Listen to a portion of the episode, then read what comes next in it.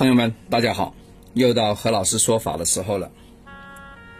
找何老师咨询的朋友呢，有蛮多类的哈，呃，工作、事业，呃，感情，要么也现在呢多了很多呢那个子女教育的，为什么？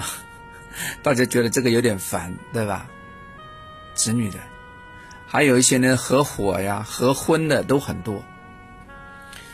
每每呢，大家找我的时候呢，我都会让他呢，把他关心的问题写下来。有些朋友说：“哎，何老师，能不能不写啊？我跟你说就好了。”哎，这里面有个问题了，我其实不赞成你说的这个。为什么不赞同啊？因为你跟他说的时候呢，这无章法，你只是把你的东西啊，经过嘴巴里面哔哩吧啦、哔哩吧啦倒豆子出来而已。很多人在跟我描述相关事情的时候呢，他只是描述他的痛苦，啊，比如说婚姻上的，他哎呀，我最近很不好，我心里很闷的，闷的我喘不过气来啊，哎呀，我现在头晕了，你看我为这个事情啊，我想想到鸟都爆了，我想到这个，这个这个眼泪啊鼻涕一起来，他讲了半天，其实根本就没讲到问题，对吧？那问题是什么呀？我举例啊，比如说今天这个，因为小孩子，呃，上电梯，在电梯上讲了东西了之后呢，两个意见不一样，两个吵架了，啊，一个呢是想往送到东城区，一个往西城区，啊，一个有要陪读，一个不要陪读，啊，这个是事情的导火线，这个才是问题点，对不对？而我那个朋友呢，跟我描述事情，在嘴巴里面巴拉巴拉讲了一堆。讲了大半天都没有到本质上，他只是描述他的感觉，他没有描述问题。OK，明白吧？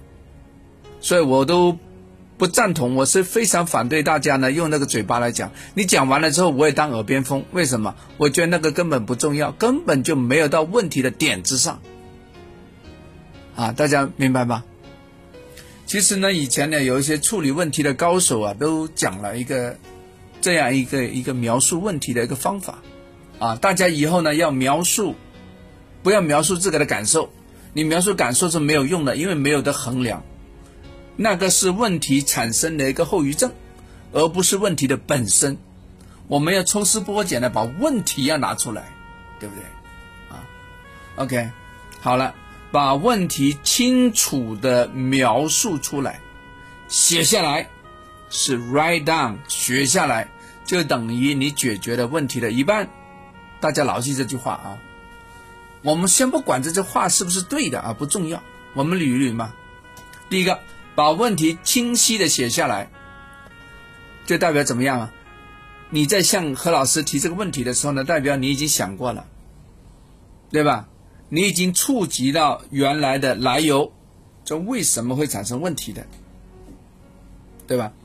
然后呢，你自个你会想想，其实你无意中你都会想，为了这个事情你做出了反应以及解决方案。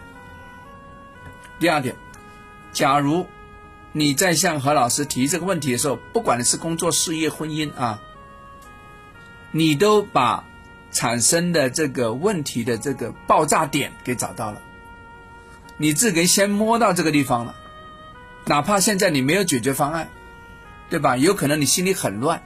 但是最起码你的心思已经触及到这个地方了，你的脑海里面已经形成有个方案这样一个感觉，只是你不知道哪个路才是对的。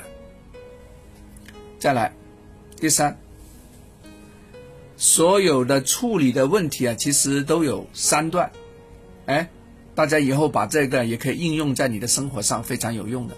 第一个，这个问题是什么，对吧？第二个。为什么会这样？那这第第二个问题，第三个问题怎么办？要怎么处理它，对吧？对于工厂的朋友呢，还会多一环啊，比如说处理工厂上的公司上的问题啊，还有一个修正的问题，以后如何预防的问题，就 P D C A 的管理环啊。对我们普通来说，就做第一段、第二段、第三段就可以了。啊，因为我们不需要搞那么复杂，缺少这里面的任意一个环节啊，其他两步其实是无法做的，啊，所以大家以后要锻炼自个的这个能力。你把问题能够清晰的写下来，其实就等于你成功的一半。亲爱的朋友们，对吧？所以啊，如果你想你以后更加成功，你想你在工作上、事业上，哪怕是在你以后的整个人生的历程上啊，能够提升自己啊，都要学会清晰的描述问题，而不是清晰的描述你的感觉，因为感觉是缥缈的，问题是实在的。你清晰的描述这个问题的能力，才是你以后的最大的加分项。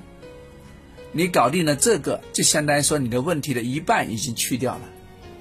啊，大家好好弄这个哈，以后你向何老师提问题的时候，也应该先清晰的写下问题，而不是你的 feeling，不是你的感觉，好吧？OK，大家把这个可以应用在你的生活上的方方面面，我肯定你用了这一套，你可以让你的上司对你啊大为赞赏啊。